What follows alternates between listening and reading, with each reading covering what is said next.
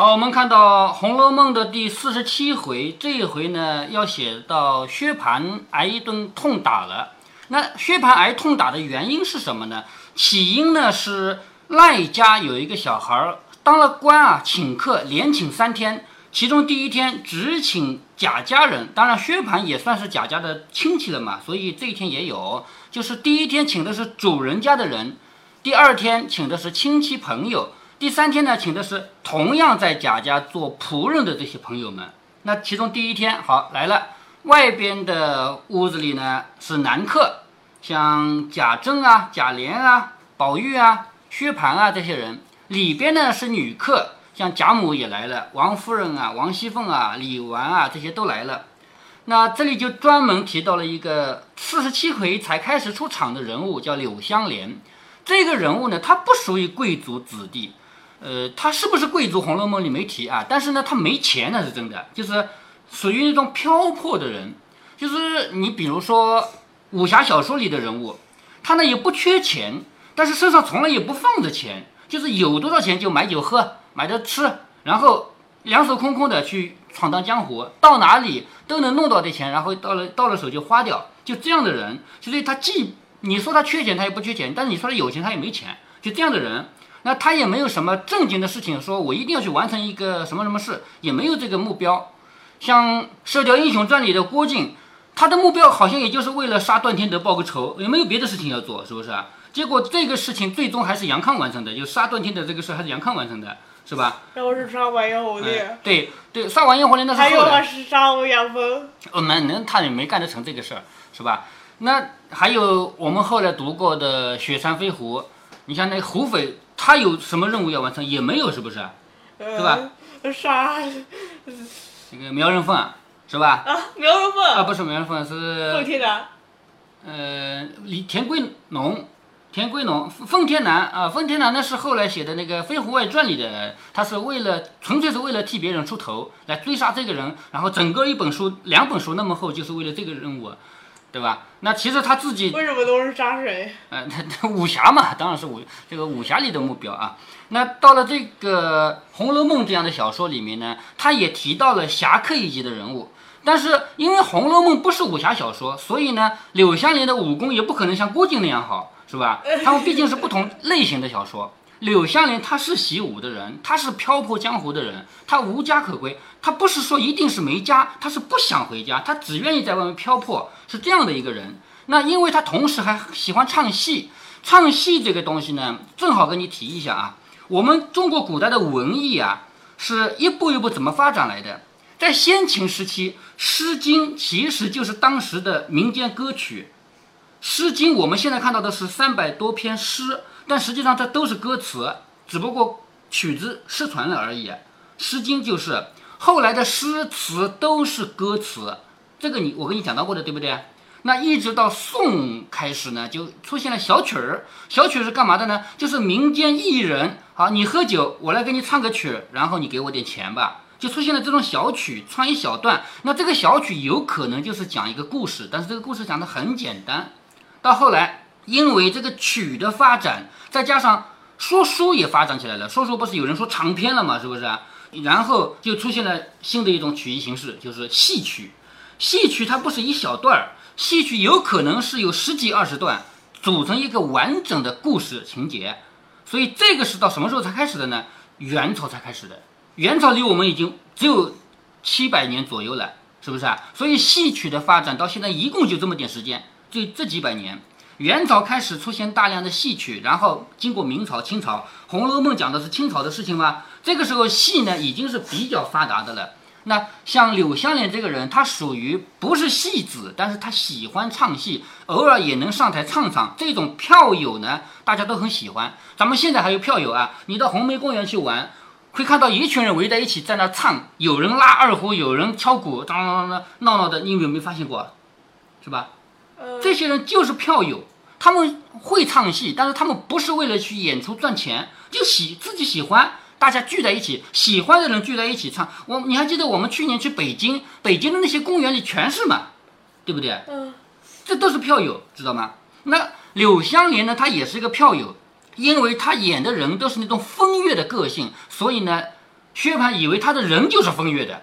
听说还有一个人很很喜欢表演，他还训练他的狗呃表演，呃就是那说他的狗好像是那个狗是他的票友，是这样说的吗？所谓的票友就是不是专业演戏，但是演的不错的人，知道吧？这都叫票友啊。我们说到一个京剧票友，上去唱两嗓子唱的很好，但他自己平常不是唱戏的人，是吧？说狗是票友呢，有点夸张啊，但 也也可以这么说吧。好，然后薛蟠，你看啊，就借着跟他一起喝酒，然后呢，让他串两出戏，然后呢，就移席，移席就是从自己的座位到他的旁边来，一起坐着，问长问短，说此说彼，就是拉关系了。我跟你来喝一杯，我们聊聊天，拉关系，是不是？那柳湘莲原是世家子弟，世家子弟就是他们家族啊，这一代一代呢，就是过得还不错。我刚才说不知道他是不是贵族，看来呢，确实就算不是独贵，至少不是平民，是吧？是世家子弟，但是呢，他读书不成，他没有去考上一个官儿。古代考上了官儿，才说明你读书成了嘛。你读得再好，你没当官也没用，是不是？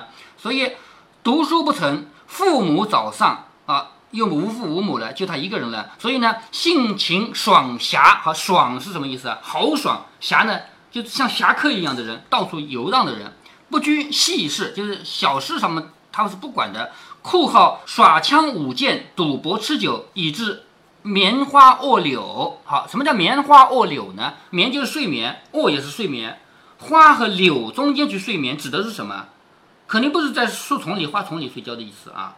棉花卧柳就是整天，他也不是完全很正经。我们说一个很正经的人，你应该早上几点起来读书，晚上几点就睡觉，这叫正经的人。但是呢，他呢其实到处玩玩这样的人啊，他也不是完全按照正经人的这种方式去生活的，这叫棉花卧柳。吹笛弹筝无所不为，吹笛就是吹笛子嘛，弹古筝啊无所不为，就这些事他都做。因他年纪又轻，生得又美啊，这里指出来了，长得好看。那薛蟠嘛就喜欢这样的人嘛？前面不提到香莲啊、玉爱啊，也就是秦钟，薛蟠是没染上手，因为那是宝玉喜欢的人，是不是？所以像他这样生得又美的人，好，贾琏就呃不贾琏，薛蟠就喜欢了。不知他身份的人误认作是幽灵一类，这个幽灵就是唱戏的，就是不知道他是票戏的人，以为他就是唱戏的呢。那赖大之子赖尚荣与他素习交好。好，他为什么来喝酒呢？因为赖大这个当上官的儿子赖尚荣啊，跟他从来就是好朋友，故他今日请来作陪。不想酒后别人还可以，唯独薛蟠又犯了旧病。好，薛蟠的旧病是什么病？你肯定知道，对不对？他心中早已不快。我觉得贾宝玉也有。哎，但是贾宝玉不像薛蟠那么不堪了，是不是？贾宝玉，你我举个例子啊，贾宝玉喝酒，他还不是乱喝，他还会弄点诗词歌赋来玩玩助助兴的。薛蟠就不会，是不是啊？所以他们是级别不一样，他呢心中早已不快，得便呢就想走开，就是不要招惹薛蟠。薛蟠这个人这样子，我跟他也没什么劲儿，是吧？于是呢就想走开，无奈赖尚荣死也不放，什么意思呢？我是不想见薛蟠那个人，我就想走，但是赖尚荣是请客的主人，我请你吃饭，结果你喝了两杯就走掉了，那不行不行，你得留下来，是不是？啊所以赖尚荣不放他。赖尚荣又说，方才宝二爷又嘱咐了。才一进门，虽然见了，只是人多不好说话，叫我嘱咐你散的时候别走。他还有话说呢。好，赖尚荣叫他别走的原因不是薛蟠，而是贾宝玉。宝二爷说过了，刚才人太多，有些话不能说。待会儿你别走，有些话要单独跟你讲。好，这个事情呢，就让柳湘莲就不能走了，因为贾宝玉有交代，有话要跟他说嘛。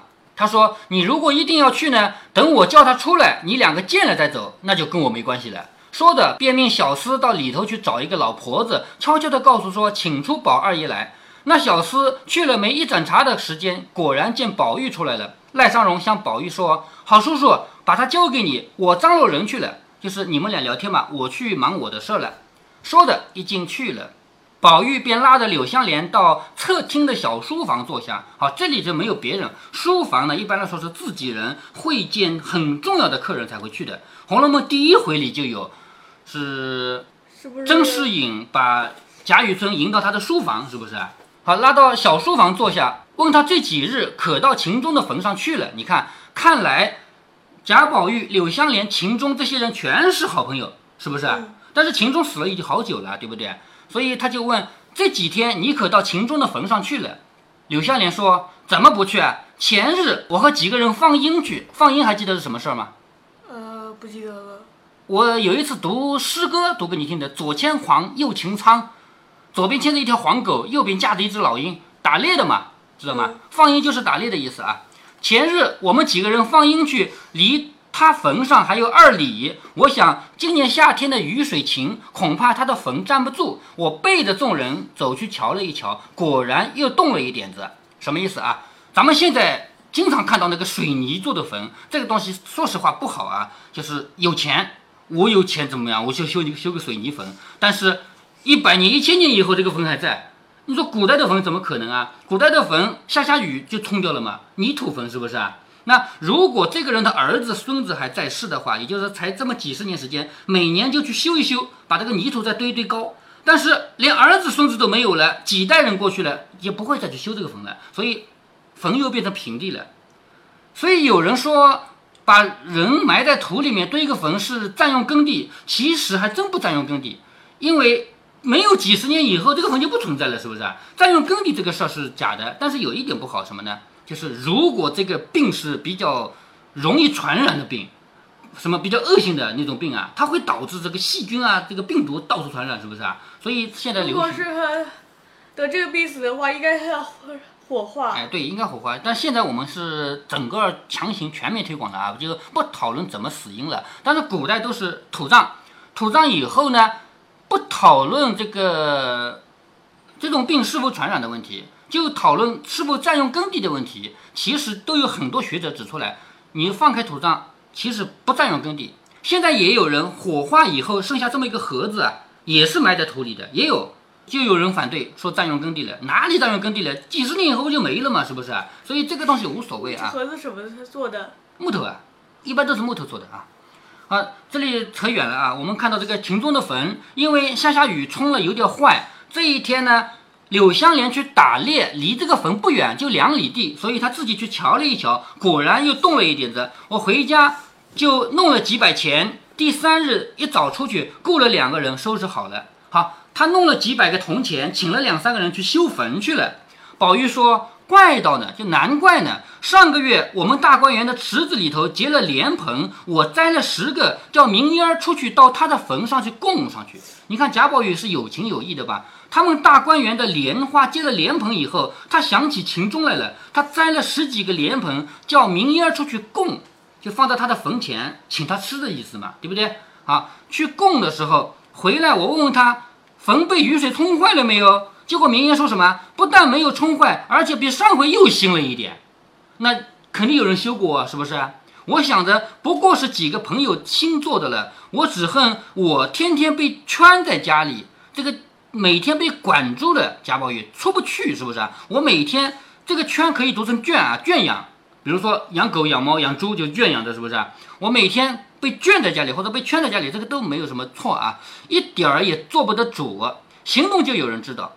我也想去给秦钟上坟，可是我出不去呀、知道吗？之前很呃给呃给金钏呃烧香的那个，哦，他去给金钏去了一回，就小半天就回来了。结果贾母也生气，妈妈也生气，全家子在找他，是不是？那他能不能经常做这个事儿呢？对吧？肯定不可以嘛。所以他说我动不动就有人看着，我做不得主，不是这个拦就是那个劝的，能说不能行。虽然有钱，又不由我使，就是我钱倒是有的，可是我去不了，我没办法用这个钱。香莲说：“这个事儿也用不着你操心，外头有我，你心里有了就是了。什么意思？你舍不得秦钟，你想祭奠秦钟，你只要心里有这个想法就行了。外面那个事，修坟那种事，有我呢。眼前十月初一，我已经打点下上坟的花销，花销就是钱，就是马上到十月初一了。你别忘了，现在是秋天啊，是不是？十月初一嘛，农历的十月已经是我们的十一月了，已经比较冷了啊。马上到十月初一了，我已经打点下上坟的钱了。你知道我是一贫如洗的，好，他说贾宝玉，你知道我一贫如洗，家里从来没有积蓄，就算有几个钱，随手就光的。像我这样的人，我从来就没有积蓄，有了钱我随手就花掉的。不过趁空儿留下这一份，省得到了跟前扎手。什么意思啊？我趁着现在有几个钱，我先把这个要上坟的钱放在一边，我不动它，免得等到我要上坟那天没钱了，是不是？宝玉说：“我也正为这个打发明烟找你呢，你又不大在家，知道你天天瓶中浪迹。瓶中浪迹是什么意思啊？就是这里跑跑那里跑跑，谁也找不到你啊，没有一个一定的去处。”香莲说：“这也不用找我。”这个事不过是各尽其道，眼前我还要出门去走走，外头逛个三年五载回来。好，他这里跟贾宝玉要道别了，我马上就要走了，到外面去过个三年五载再回来。宝玉听了，连忙问：“这是为何？就干嘛要出去这么久啊？是不是啊？你不是一般都是这里跑跑那里跑跑，怎么会出去个三年五载？”柳香莲冷笑着说：“你不知道我的心事，等到跟前，你自然知道了。”就是他也不方便直接说我要去干嘛。他说你是不知道我的心事，等到了跟前你就知道了。我如今要别过了，就是我要跟你分手了。宝玉说：“好容易会着，晚上同散岂不好？我们好容易见了一面，到了晚上我们一起散好不好？”香莲说：“你那个令姨表兄还是那样，在做未免有事。”哈，把这个话说出来了啊！你那个姨表兄，姨表兄不就是薛蟠吗？是不是？